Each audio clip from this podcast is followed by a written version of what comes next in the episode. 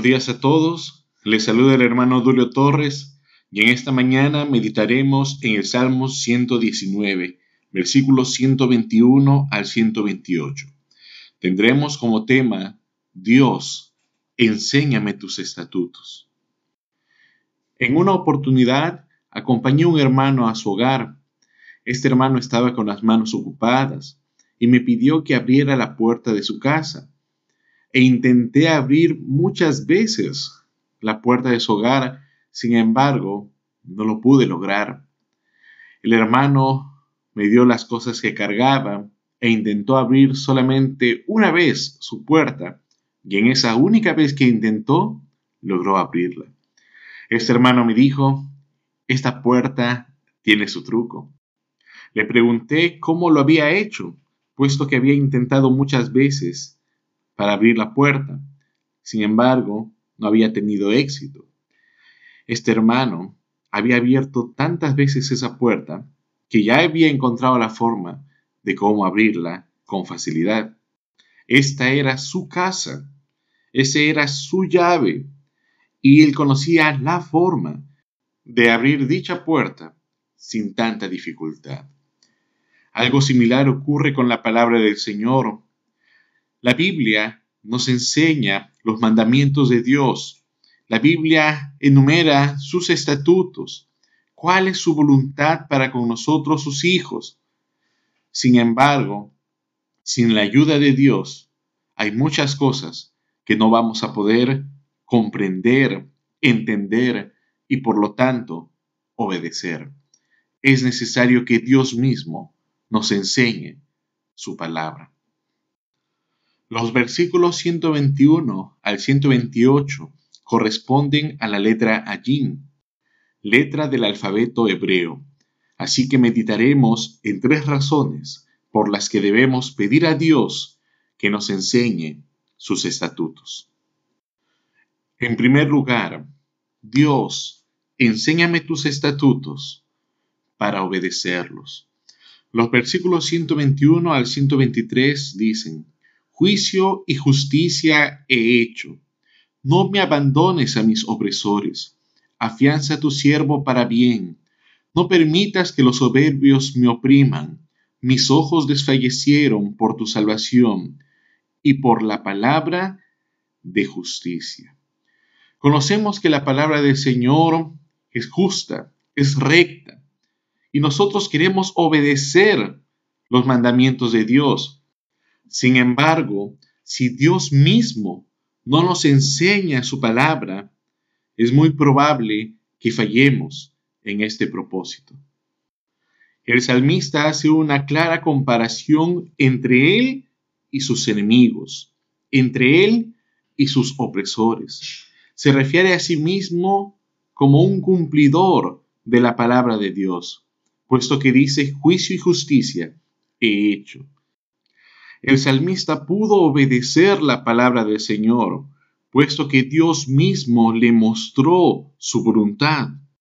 Salmos 25, 8 y 9 dice, Bueno y recto es Jehová, por tanto Él enseñará a los pecadores el camino, encaminará a los humildes por el juicio, y enseñará a los mansos su carrera. ¿Quién mejor que Dios mismo para enseñarnos su propia palabra? En alguna ocasión, uno de mis profesores dijo, si la Biblia lo leyeran un abogado, un doctor y un policía, cada uno tendría su propia interpretación. En realidad, dicha afirmación es cierta. Sin embargo, ninguno, sin la ayuda de Dios, podría interpretar correctamente la Biblia, a pesar de su grado de instrucción. Primera de Corintios 1.18 dice, Porque la palabra de la cruz es locura a los que se pierden, pero a los que se salvan, esto es a nosotros, es poder de Dios. En segundo lugar, Dios, enséñame tus estatutos para entenderlos. Los versículos 124 y 125 dicen, haz con tu siervo según tu misericordia, y enséñame tus estatutos. Tu siervo soy yo, dame entendimiento para conocer tus testimonios. Una de las grandes críticas que reciben las doctrinas relacionadas a la soberanía de Dios es que el hombre responde al amor de Dios sin personalidad alguna, como un robot. Esto no es cierto. Dios no tiene a robots como hijos. Dios cuando nos llama, toca nuestra voluntad, nos insta a seguirle, mas no nos obliga o no somos guiados por una programación. Todo lo contrario, puesto que el creyente es motivado por el Espíritu Santo a obrar conforme a la voluntad de Dios. Si todos fuéramos como robots, sin personalidad alguna, entonces, ¿cuál sería la gloria de Dios? Es por eso que el salmista pedía al Señor que le enseñe sus estatutos y que le dé entendimiento. Nosotros, como hijos de Dios, queremos obedecer los mandamientos de nuestro Padre, pero para obedecerlos no solamente debemos conocerlos y saber cuáles son, sino también entender los propósitos por los cuales Dios nos pide que hagamos una u otra cosa. Por ejemplo, nosotros congregamos cada primer día de la semana y probablemente amigos y familiares critiquen esta práctica. Una persona que obedece este mandamiento, pero no entiende las razones por las cuales la está obedeciendo, será muy fácilmente movido. Pero un creyente que conoce este mandamiento y entiende los propósitos por los cuales Dios los ha establecido, no será movido jamás. Ciertamente, no todos los mandamientos del Señor son tan fáciles de comprender.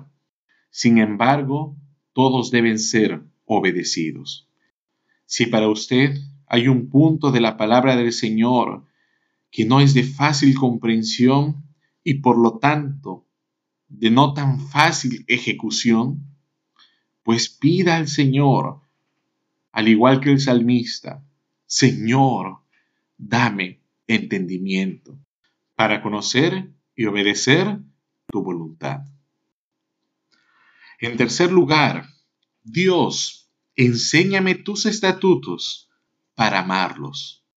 Los versículos 127 y 128 dicen, Por eso he amado tus mandamientos, más que el oro y más que oro muy puro. Por eso estimé rectos todos tus mandamientos sobre todas las cosas, y aborrecí todo camino de mentira. Es hermosa la descripción que el salmista da a la palabra del Señor dice que la palabra del Señor es más que el oro y más que oro muy puro. Este oro puro es aquel que ha pasado por el fuego para ser purificado y no tiene en sí ningún tipo de escoria ni suciedad, pues la palabra del Señor es perfecta y no encontramos ningún error en su voluntad. El salmista en el versículo 97 dice, Oh, cuánto amo yo tu ley. Todo el día es ella mi meditación. Para poder llegar a amar la palabra de Dios, usted debe obedecerla y entenderla. Si usted no cumple estos dos primeros puntos, no podrá aprender a amar la palabra de Dios. Mientras más meditaba el salmista en la palabra de Dios, más la amaba.